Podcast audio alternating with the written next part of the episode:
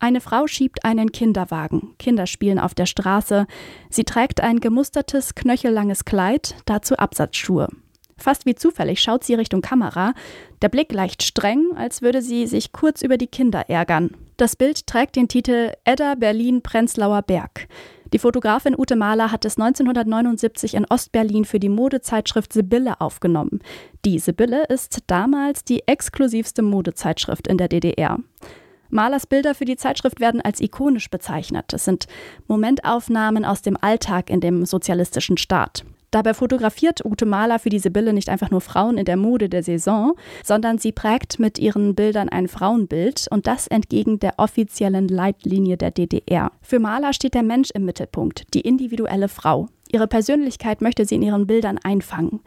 Was für ein Frauenbild ihr vorschwebte und wie Ute Mahler mit ihren Bildern die Modefotografie bis heute prägt, darum geht es in dieser Folge von Kunst und Leben, dem Podcast in Kooperation mit dem Monopolmagazin.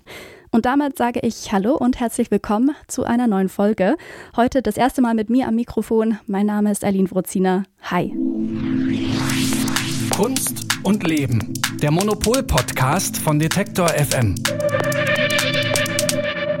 Während in Frankreich und den USA die Modewelt in den 1960er und 70er Jahren die Freiheit feiert und die Jugend rebelliert, herrschen in der Deutschen Demokratischen Republik Staatsästhetik und Zensur. Künstlerinnen haben nur wenige Räume zur kreativen freien Entfaltung. Einer von diesen Räumen ist die Modezeitschrift Sibylle und die Fotografin Ute Mahler ist mittendrin. Im Oktoberheft zeigt Monopol ein Fotoportfolio der renommierten Fotografin mit Bildern, die sie für die Sibylle gemacht hat. Über ihre Zeit in der DDR und ihre Arbeit für die Sibylle spreche ich mit Ute Mahler im zweiten Teil dieser Folge. Aber zuvor möchten wir noch einmal etwas allgemeiner über Motofotografie sprechen und dafür begrüße ich ganz herzlich Elke Buhr, die Chefredakteurin des Monopol-Magazins. Hallo Elke. Hallo. Elke, Bilder in Hochglanzmagazinen beeinflussen, wie wir uns kleiden, was gerade im Trend liegt und wofür wir uns dann letztlich im Laden entscheiden. Ist Modefotografie also Kunst oder doch nur Werbung?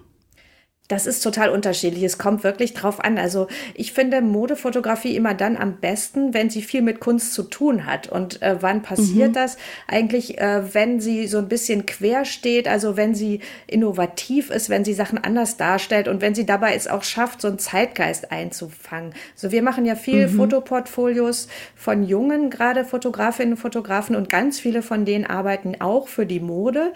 Ähm, allein weil sie äh, natürlich einfach die Jobs brauchen und nicht nicht von ihrer freien Kunst alleine leben können. Und ich finde, dass mhm. das immer sehr, sehr ähm, fruchtbar ist, dass sich das gegenseitig wirklich dann auch besser macht. Wir starten gleich in diesen Podcast. Vorher ein kurzer Hinweis unseres Werbepartners. Bald ist es wieder soweit. Die Art Düsseldorf öffnet vom 12. bis zum 14. April ihre Tore auf dem Areal Böhler. Mit dabei sind 105 Galerien, die eine Mischung aus aufstrebenden Talenten und etablierten Künstlern präsentieren. Die Messe untermauert ihren Anspruch an Diskursivität, Innovation und das Aufgreifen aktueller Themen durch ihren kuratorischen Ansatz und die gezielte Gestaltung ihrer Sektionen und Fokusthemen. Ihre Themensetzung und das Rahmenprogramm tragen dazu bei, dass die Messe auch weiterhin ein Ort des Austausches, der Debatte und des Kunsterlebens bleibt. Die Fokusthemen 2024 sind Photography und Identity, Retromania und Future Bodies. Unter dem Projekt Change Presented by E.ON werden in Kooperation mit der E.ON Stiftung Arbeiten zum Thema Transformation und Nachhaltigkeit ausgestellt. Für alle, die es gar nicht mehr erwarten können, öffnet die Art Düsseldorf schon zur Preview am 11. April ihre Tore. Mehr Informationen gibt es unter art-dus.de und in den Show Notes. Die Modefotografie ist ja immer noch sehr männlich geprägt. Dabei fotografieren Frauen mittlerweile ja schon seit den 1920er Jahren Mode. Wie sehr sie bis heute die Modefotografie tatsächlich prägen, zeigt aktuell die Ausstellung Female View, Modefotografinnen von der Moderne bis zum digitalen Zeitalter im Museum Schloss Meuland. Und die Ausstellung, die heißt ja Female View, aber gibt es denn wirklich überhaupt so einen weiblichen Blick? Spielt das denn eine Rolle, wer da wirklich fotografiert? Ich finde schon, also man kann natürlich das jetzt, glaube ich, nicht äh, so äh, äh, festnageln und sagen, Frauen machen immer so und Männer machen immer mhm. anders oder so. Aber ich, ähm, ich glaube, das ist total wichtig, dass man ähm, genau hinschaut, wer eigentlich die weiblichen Modefotografinnen waren, weil das ist ja eigentlich eine Absurdität dieser Branche, dass, äh, dass ich meine, es geht um Frauen, es geht um Mode für Frauen, sie wird von Frauen gezeigt und äh, das wird mhm. von Frauen gekauft und wird aber dann hauptsächlich von Männern eigentlich fotografiert und die, die Chefs halt der, der Modebranche sind dann auch Männer und das ist eigentlich völlig absurd. Und ähm, ja. ich glaube, dass das so von allein von der Produktionsebene einen Unterschied macht und ähm, dass aber Frauen vielleicht auch wirklich dann hoffentlich weniger dann die Models objektivieren, dass es da äh, wirklich mehr auch um so eine Art Selbstermächtigung geht. Und ähm, es gibt ja mhm. wahnsinnig originelle Modefotografinnen, also zum Beispiel Lee Miller, die ist in der Ausstellung auch vertreten. Die kennen wir ja als Kriegsfotografin für die Vogue, was ja auch schon abgefahren ist in den 1940er Jahren. Mhm. Und die hat aber auch mit Man Ray zusammen ganz experimentelle äh, Fotografie gemacht als Kunst und hat das dann aber auch in die Mode überführt. Also solche Figuren, finde ich, sind auch wichtig damit mhm. man äh, so Vorbilder hat und damit es wirklich diese Industrie sich dann auch ähm, so umdreht, dass da halt auch ganz viele Frauen fotografieren. Mhm. Kommen wir nochmal auf Ute Mahler. Ihre Fotografien, die hängen ja heute im Museum. Welche Rolle spielt denn Modefotografie innerhalb und für die zeitgenössische Kunst? Es gibt da wirklich immer ganz gute Crossover. Also es gibt zum Beispiel die äh, Fotografin Viviane Sassen, die äh, ganz viel Mode fotografiert, aber die auch zum mhm. Beispiel äh, auf der Venedig Biennale vor, also nicht dieser, sondern der letzten äh, groß ausgestellt hat und so. Das heißt, es, es gibt immer wieder Fotografen, die sehr gut ähm, Fotografen und Fotografinnen natürlich, äh, die sehr gut zwischen den beiden Bereichen hin und her gehen. Und da wird es auch interessant. Und oft, finde ich, wird es dann auch interessant, so ein bisschen aus der historischen Distanz. Weil dann sieht man eigentlich ja. Erst, wie in der Modefotografie auch so ein Zeitgeist eingefangen wurde. Zum Beispiel gucken wir natürlich auch alle, also man kann sie gut finden oder nicht, aber Helmut Newton hat ein eigenes mhm. Museum mhm. in Berlin und gilt natürlich auch als Kunst. Also das heißt, dass es da immer wieder so einzelne Figuren gibt, die eigentlich sehr interessant da raustreten. Und äh, Ute Mahler ist natürlich ein eine von ihnen. Das sagt Elke Buhr. Vielen Dank dir fürs Gespräch, Elke. Gerne. Im zweiten Teil spreche ich mit der Frau, die wirklich immer ganz nah dran war an den Models und der Modeszene in der DDR, der Fotografin Ute Mahler.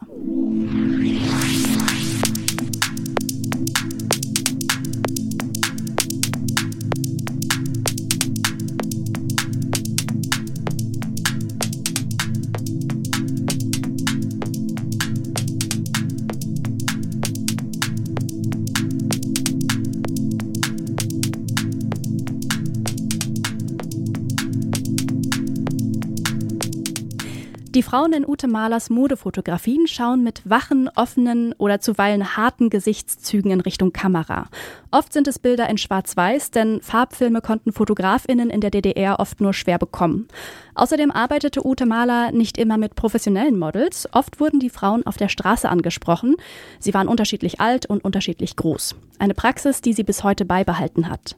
Mit ihren Bildern prägt Ute Mahler nicht nur die ostdeutsche Fotografie, sie ist bis heute stilprägend. Und deswegen freue ich mich sehr, dass wir jetzt miteinander sprechen können. Herzlich willkommen in unserem Podcast, Frau Mahler. Schön, dass Sie da sind. Ja, hallo. Ich freue mich auch, dass ich da bin. Das freut mich. Viele Menschen verbinden die DDR eher nicht so mit Glamour und Mode, sondern eher mit Plattenbauten, Industrie und Staatssicherheit. Wie haben Sie denn die DDR damals erlebt? Ähm, interessant war, als ich äh, Jahre später Dias sortiert habe, also Farbfotos, mhm. äh, die ich in Bitterfeld fotografiert habe, äh, da habe ich gedacht, ja, es war grau.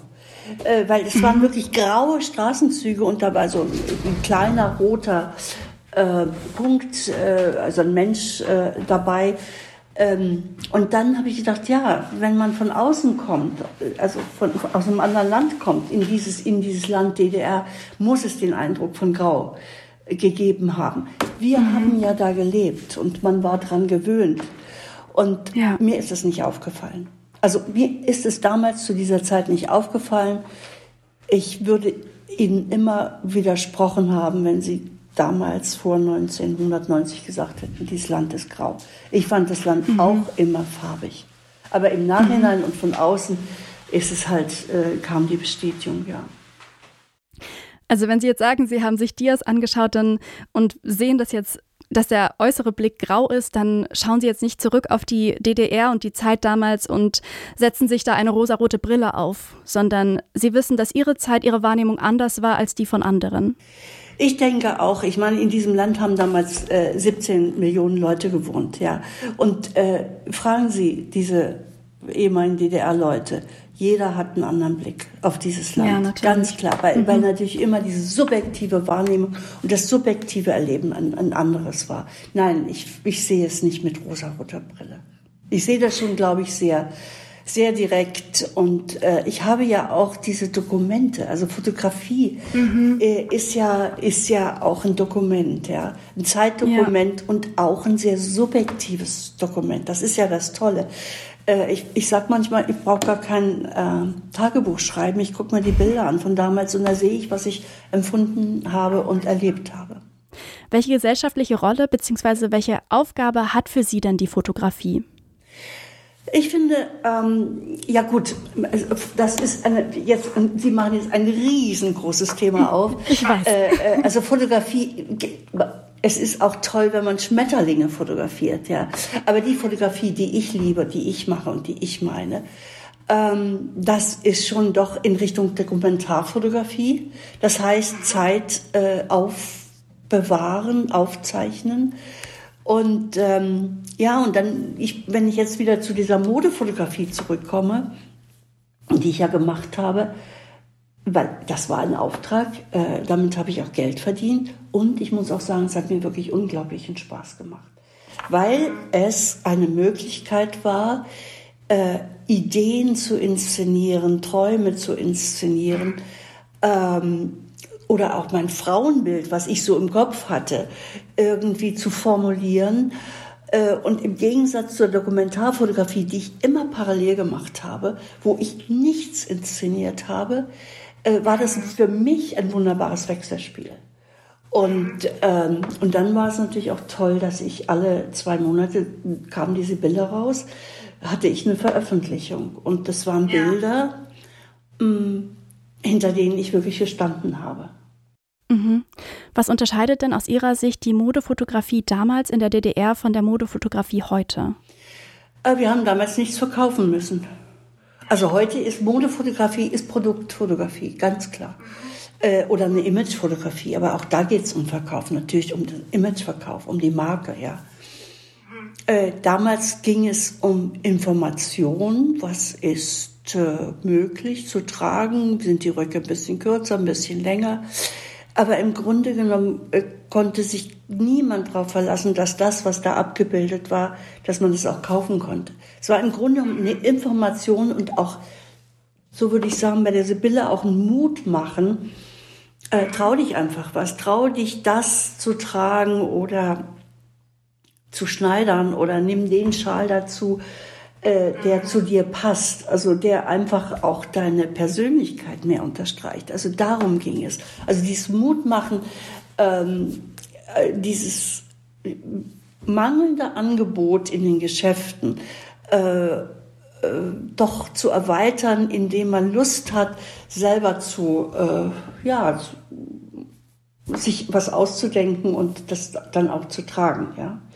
Aber auf keinen Fall lass dir nichts überstülpen. Also darum ging es uns auch, ja.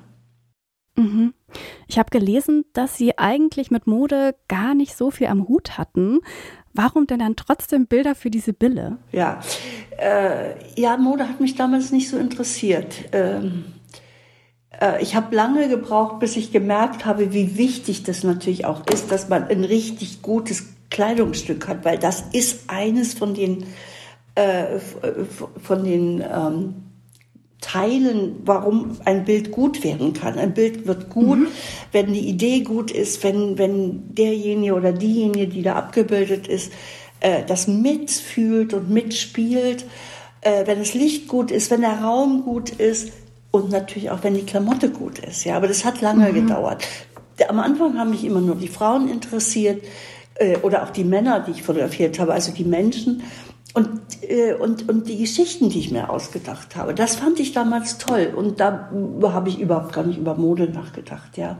Mhm. Ähm, ich habe das wirklich viel später begriffen, äh, wie wichtig das ist, dass man auch wirklich ein gut gestaltetes Kleidungsstück hat, weil das ist einfach so ein Element, äh, äh, was, was man nicht wegdenken kann. Also ich hatte damals immer Schwierigkeiten, wenn das Thema Kostüme kam. Also mit dem Thema Kostüm konnte ich nichts anfangen. Ja, äh, das war mir zu zu sehr businessmäßig und da viel ist mir nichts eingefallen. Das ist nur so was ganz so, so am Rande jetzt erwähnt, aber äh, davor hatte ich immer Angst. Alles andere habe ich irgendwie immer in meine Geschichten gekriegt, ja, aber die Kostüme waren schwierig. Warum waren die Kostüme schwierig? Ja, weil die so festlegen, weil die einfach so einen mhm. Frauentyp so festlegen, ja. Mhm. Sie haben eben schon äh, davor in einer äh, Antwort über das Frauenbild kurz gesprochen. Welches Frauenbild wollten Sie denn in Ihren Modefotografien vermitteln und wie unterschied sich das von den offiziellen DDR-Leitlinien? Ja, also wenn man sich diese Bilder genau anguckt und die Fotografinnen und Fotografen, die dafür gearbeitet haben, äh, wir hatten alle so unterschiedliche Blicke auf Frauen. Und das hat ja auch mhm. die Qualität oder auch die ähm, die Ausstrahlung der Zeitschrift ausgemacht. Ja. Mein Frauenbild war im Grunde genommen ja eigentlich so ein, so ein Ideal, wie ich auch gern gewesen wäre. eigentlich habe ich mich, mich als Wunsch fotografiert, also stark und schön und, ähm, und sensibel und ähm, sinnlich und klug. Also all, all diese tollen Eigenschaften, die habe ich versucht ähm, bei den Frauen zu finden. Und was war der Unterschied zu dem Frauenbild, was so offiziell äh, lief? Ja, diese Gleichmacherei hat mich gestört. Ja, also unsere Frauen. Das fand mhm. ich immer anmaßend, äh, weil diese Vereinnahmen, dieses in einen, in einen Begriff packen. Wir waren alle so verschieden natürlich. Mhm. Und dieses Individuelle, das war mir wichtig, ja. Das war, das ist der Unterschied, glaube ich. Das andere war das Kollektive, dieser kollektive mhm. Begriff. Und ich habe im Grunde genommen diesen, dieses Individuelle bei den Models äh, gesucht. Und deshalb habe ich auch fast immer mit den gleichen oder sehr häufig mit den gleichen äh, Models fotografiert Mhm. Weil da hatte ich immer noch das Gefühl, da ist noch so ein Geheimnis da, äh, in den Gesichtern, da kann man noch was ja. finden. Ja. Und so ein Modefoto ist ja auch eine Zusammenarbeit. Das ist ja auch eine, also das bestimme ich nicht alleine als Fotografin, ja.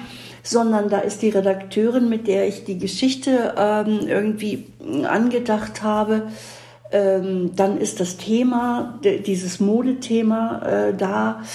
Und dann ist dann die, die Frau, die ich fotografiere da, oder die Frauen und Männer. Und dann kommt von denen auch ganz viel. Also wir mhm. machen das ja gemeinsam. Und, äh, mhm. äh, und das ist das, äh, ja, das, also so war das damals mit den, mit den mhm. Modefotos. Bis heute prägen die Motofotografie ja überwiegend immer noch Männer. Dabei fotografieren Frauen mindestens genauso lange. Spielt das für Sie eine Rolle, wer den Auslöser drückt? Also glauben Sie, es gibt so eine Art weiblichen Blick? Also darüber denke ich seit, seit ich fotografiere nach, ja, ob es diesen weiblichen Blick gibt. Ähm, ich würde, ich glaube, so kann man es nicht, so, so einfach kann man das nicht definieren, ja. Es gibt einfach Dinge, die Frauen mehr interessieren. Und äh, als Männer, bei Frauen zum Beispiel, ähm, Frauen suchen vielleicht äh, wirklich äh, sich selber oder das Gegenteil. Also es, es ist ein anderes Interesse da und da vielleicht macht es diesen Begriff dann äh, äh, klarer, dieser weibliche Blick. Ja. Aber ich glaube, es sind die Themen, die andere sind zu den Kollegen und äh, es ist vielleicht auch wirklich ähm, die mehr Vorsicht, äh, weil man ist ja selber, also ich bin selber eine Frau und ich weiß, was ich, äh, wie ich nie gesehen werden will. Also das würde ich zum Beispiel weglassen, immer, ja. ja. Aber man kann es nicht so pauschalisieren, weil es gibt ja auch Kolleginnen, die mit, wirklich, wo man denken würde, das ist ein sehr männlicher Blick auf Frauen, mhm. ja. Äh, insofern ist das immer auch eine individuelle Entscheidung. Ja. Manchmal, da kamen ihre Bilder nicht durch die Zensur. Zum Beispiel das Bild Elke Berlin-Marzahn von 1980. Das Foto, das zeigt eine Frau in einem dunklen Mantel und die steht in einem Käfig aus Maschendraht und im Hintergrund sind diese Plattenbauten zu sehen. Und das Bild wird als eine subtile Kritik am politischen System der DDR gedeutet. Mit welchen anderen Symbolen oder haben Sie noch mit anderen Symbolen gearbeitet und hat es eines dieser Bilder mit versteckten Symbolen dann doch auch mal durch die Zensur geschafft? Also dieses ist ja nicht gedruckt worden, weil es war wahrscheinlich zu offensichtlich, ja. Mhm. Ähm, also dieses subtile, diese subtile Kritik, die ist manchmal nicht gesehen worden, weil Fotografie äh, ist ja, äh, also die, das muss man auch, diese Sprache muss man auch verstehen können. Ja? Mhm, ja. Und ähm, wobei die DDR-Bürger da sehr sensibilisiert waren. Also die hatten mhm. wirklich Antennen für Andeutungen, für Symbole und so weiter. Ja, was ist noch? Also ich einmal ähm, habe ich eine Schwangeren-Serie fotografiert und äh, ich habe die also nicht so romantisch im Gegenlicht äh, so am Fenster. Ja. Ähm, ganz bewusst ähm, habe ich mich entschieden, ähm, dass ich die im Alltag zeigen will, also dass ich den Alltag einbeziehen will, weil es ist ja schon äh, auch so bei der Berufstätigkeit der DDR-Frau, ich glaube 97 Prozent waren berufstätig äh, und auch im mhm. Schichtsystem. Und natürlich waren wir gleichberechtigt jetzt, äh, was, was so gesetzlich äh, geschrieben war, aber in den Köpfen war es eben halt noch nicht so richtig angekommen. Mhm. Ja. Äh, und deshalb gab es sehr viel mehr Belastung bei, bei Frauen. Und eine Schwangerschaft ist was Wunderbares, aber es ist äh, auch, äh, auch, kommt noch eine körperliche äh, Veränderung dazu. Ja. Und ich habe also die, die, diese junge Mutter, die nicht Mutter war, die also dieses äh, nur gespielt hat, habe ich so in den Alltag gepackt. Ich habe sie in die Straßenbahn gesetzt mit einem Netz. Ich habe sie in der Kaufhalle fotografiert. Ich habe sie am Taxistand fotografiert, der voll war, wo sie warten musste. Und ich habe sie auf dem Bebelplatz in Berlin fotografiert, wo hinten ähm, das Politbüro hing, weil ich da war gerade irgendeine Wahl oder ich weiß nicht mehr, was da war. Äh, es waren die Aufsteller mit den Porträts des Politbüros ja. äh, mit Fotos. Und ja, die wurden mir abgeschnitten. Und das habe ich nicht verstanden. Das habe ich, also das Bild ist veröffentlicht worden, ohne diesen wesentlichen Bestandteil dieser mhm. großen Plakate mit den Politikern da hinten, wo übrigens nur eine Frau dabei war. Alles mhm. andere waren Männer. Mhm. Und ich, das habe ich nicht verstanden. Also da fand ich, dass die Vorsicht äh, in der Chefredaktion äh, doch ein bisschen zu früh äh, irgendwie sich eingeschaltet hat, ja. Haben Sie dafür irgendwelche Erklärungen dann bekommen? Also wurde dazu was gesagt? Oder? Also die Chefredakteurin hat zu mir gesagt, Frau Mahler, ich unterstelle Ihnen, dass Sie unser Politbüro als Pappfiguren darstellen wollten. Naja, hm. also ich meine, so banal hätte ich es nicht ausgedrückt, aber ich fand plötzlich diese, ähm, diese Wahlplakate obwohl wir eigentlich gar keine Wahl hatten, äh, doch ganz gut im, im Alltag, ja, um einfach da nochmal so eine Spitze mhm. reinzukriegen. Mhm. Aber das sind alles so Petitessen jetzt so im Nachhinein, ja. Mhm. Äh, wir hatten, wenn ich so recht überlege, gab es doch eine ziemlich große Freiheit, da die Dinge zu machen, die man ähm, mhm. machen wollte. Und das waren ja auch nur so kleine Andeutungen, aber ähm, es war ein gutes Gefühl, dass man also wirklich auch genauer hinschaute. Ja. Mhm. Und das in der Modefotografie ist ja sehr ungewöhnlich. Ja, das stimmt. Im Oktober ist der Kinofilm In einem Land, das es nicht mehr gibt, von der Regisseurin Elrun Götte herausgekommen. Und darin geht es um die Modeszene in der DDR kurz vor der Wende. Neben der offiziellen Modeszene wird da eine doch recht lebhafte Untergrundszene gezeigt. War das denn wirklich damals so möglich oder ist das dann doch eher Fiktion? Ja, das war. Also das, äh, die, diese wirklich, äh, wie, wie Sie schon sagen, lebhafte Untergrundgruppe, äh, Modegruppe, die gab es wirklich und das war wirklich großartig. Ich fand, dass in dem Film ist es gut dargestellt, aber es war eigentlich mhm. in der mhm. Wirklichkeit noch viel verrückter, ja. Äh, da war eine ja. Gruppe von jungen Leuten, die hatten Lust, ihr Ding zu machen. Und äh, ja. das war ja auch schon Ende 88, 89. Sie haben einfach das gemacht, wozu sie, ja, was sie machen wollten. Und sie haben auch äh, mit Materialien gearbeitet, die man natürlich nicht tragen konnte. Es, es war Folie. Also es ging einfach um Kreativität und es ging um Lust und um Anderssein. Ja, und darum, dass dieses Anderssein, das war ganz wichtig, ja. Und, ähm, und in dem Film kommt so ein bisschen wird so ein bisschen vermittelt, dass äh, zum Beispiel die Sibylle mehr zu diesen offizielleren ähm, Publikationen gehört.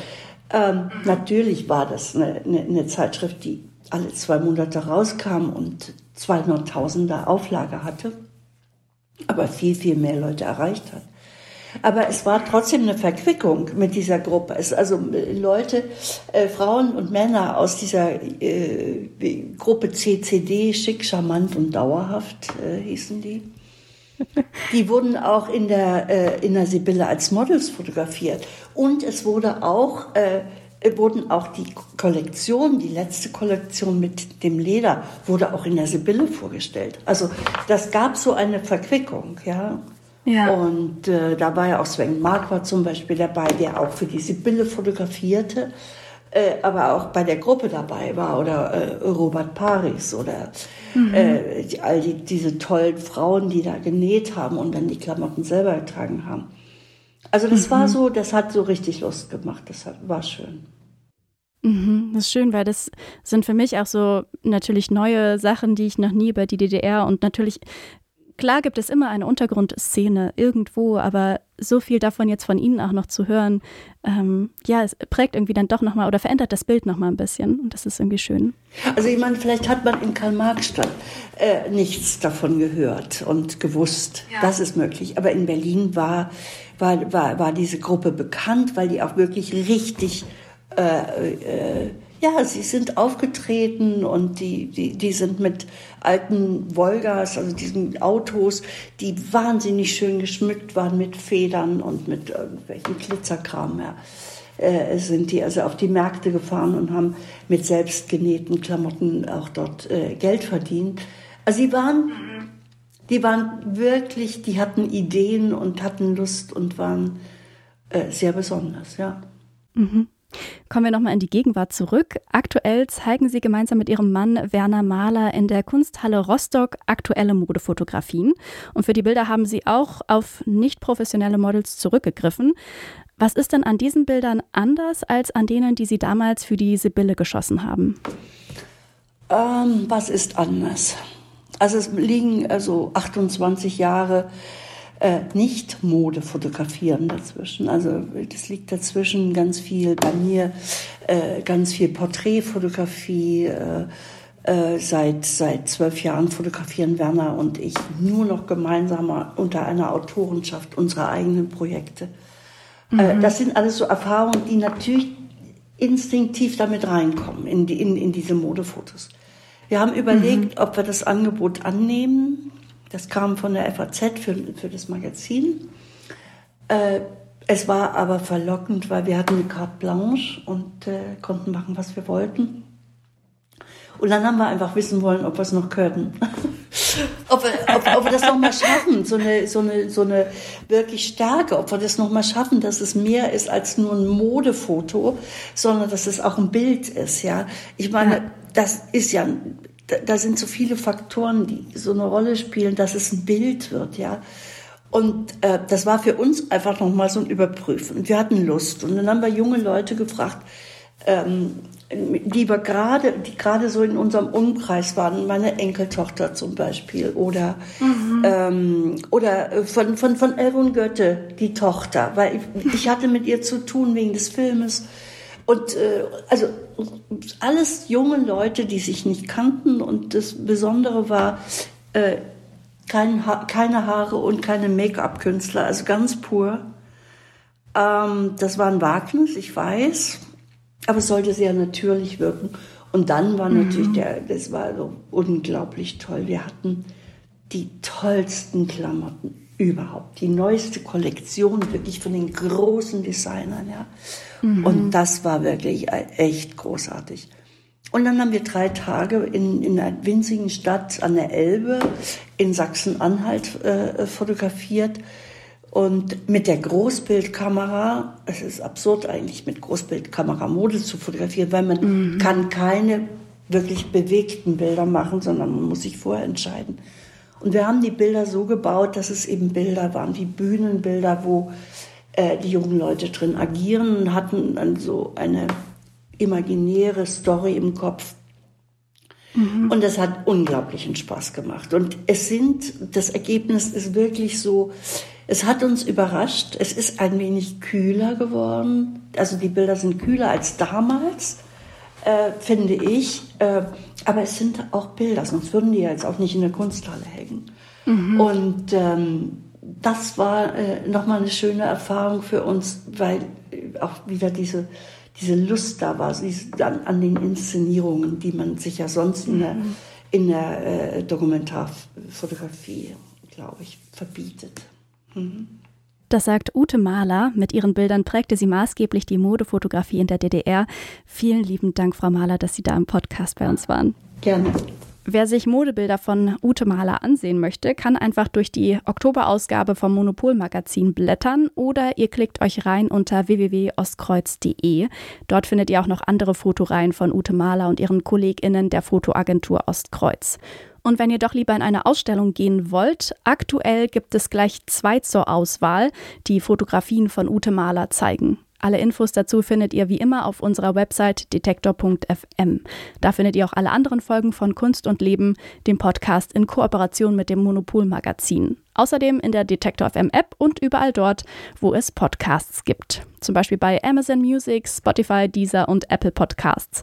Da findet ihr auch andere spannende Podcasts über zum Beispiel Wirtschaft, Autos und Musik. Zum Beispiel den Brand 1 Podcast, den Fahrzeugbrief und unseren Musikpodcast Tracks and Traces. Klickt euch gern mal durch die Mediathek. Bedanken möchte ich mich ganz herzlich bei meiner Kollegin Sarah Marie Plekat. Sie hat nämlich die Redaktion für diese Folge. Mein Name ist Eileen Wrozina und ich bedanke mich bei euch fürs Zuhören. Bis zum nächsten Mal und macht's gut. Ciao. Kunst und Leben. Der Monopol-Podcast von Detektor FM.